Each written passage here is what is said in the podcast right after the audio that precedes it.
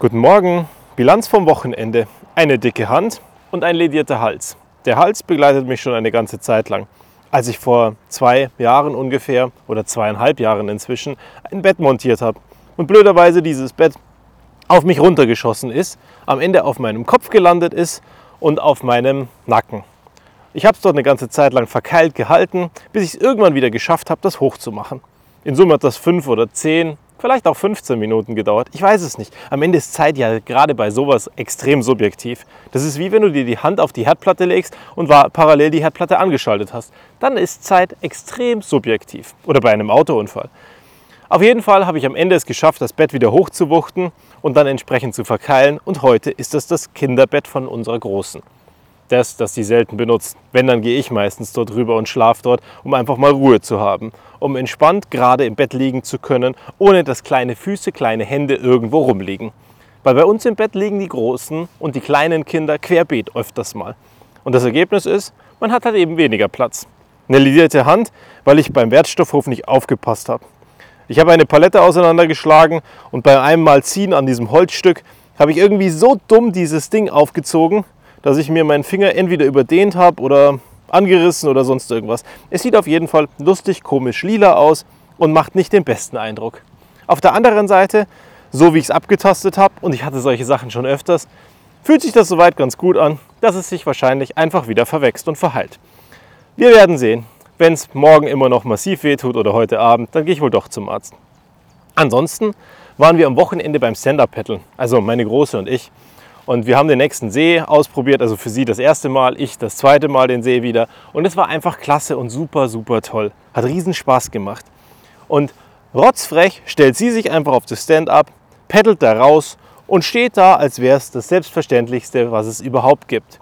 Und auf der anderen Seite sagt sie dann, hey, wie oft ist denn die Oma ins Wasser gefallen? Und ich habe gelacht, weil mit der Oma war ich am Freitag dann beim Stand-up-Paddeln, weil ich frei hatte und mir gedacht habe, hey, machen wir doch mal das, was bei der Oma auf der Bucketliste ist. Also gehen wir an den Chiemsee, Stand-up paddeln wir und meine Mama hatte massiv Probleme beim Stand-up-Paddeln richtig hinzu, sich hinzustellen. Hatte dann eine Nähmaschine im Bein und das Ganze hat nicht so toll funktioniert, wie sie sich das vorgestellt hat. Aber das ist manchmal eben auch das Schwierige.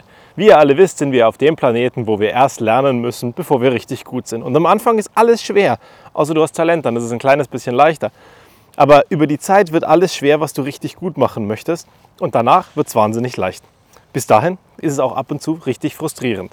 Stolz war ich auf unsere Große, als sie dann meinte, hey, das ist auch nicht schlimm, wenn ich reinfall, weil das gehört dazu. Und dann lerne ich eben und schwimmen kann ich ja. Und dann schwimme ich einfach wieder zu meinem Stand-up zurück, dann kletter ich da wieder drauf und dann probiere ich es nochmal. Und wenn ich 100 Mal reinfall, beim 101. Mal werde ich draufstehen.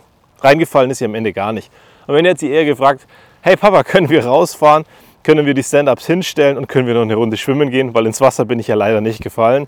Und genau das haben wir dann auch getan. So haben wir eigentlich ein paar Sachen gemacht, die mal wieder anders waren und die einem nicht zu einem anderen Punkt bringen. Was ich sehr spannend finde. Kann es sein, dass wir morgens nicht aus dem Bett kommen, weil wir von der Routine erschlagen sind, weil unser Geist und unser Kopf und unser Körper weiß, was kommt und deswegen gelangweilt ist?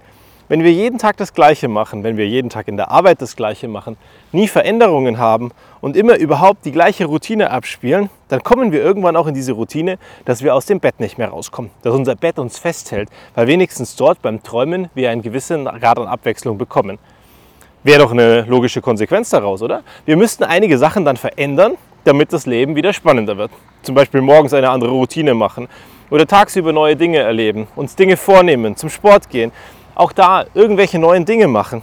Eben Sachen verändern, was Tolles machen, was bewegen, das Gefühl haben, dass wir einen Beitrag leisten und dass eben etwas sich rentiert zum Aufstehen. Und so schaffen wir es eben nicht. Wir liegen im Bett und warten darauf, dass mit mehr Ausschlafen und mit mehr Schlafen und mit mehr Erholung, Entspannung, Netflix gucken, am Ende dann die Akkus voll sind. Und das Ergebnis ist, es klappt wieder nicht. Weil wir in Wirklichkeit ja drei Sachen am Tag brauchen. Wir brauchen einen physischen Gewinn, also entweder spazieren gehen, laufen, Gewichte heben, schwimmen oder irgendwas. Wir brauchen einen mentalen Gewinn, dass wir was gelesen haben, dass wir was geschrieben haben, irgendwas geschafft haben oder irgendwas gelernt haben. Und wir brauchen einen spirituellen Gewinn. Also dass wir gebetet haben, meditiert haben, studiert haben oder auf irgendeine Art und Weise gewachsen sind. Und wenn wir das haben jeden Tag, dann meint unser Geist, Körper und alles drum und dran, dass es ein guter Tag war. Und jetzt frage ich dich, wann hast du das letzte Mal diese drei Sachen erledigt? Dass du gesagt hast, hey, ich fühle mich heute wie ein Gewinner. Ich fühle mich heute richtig gut. Ich habe heute was gemacht, was mein Leben verändert und nachhaltig positiv beeinflusst. Und wenn das ganz lange her ist, dann frage ich dich auf der anderen Seite mal, wie gut kommst du denn aus dem Bett raus?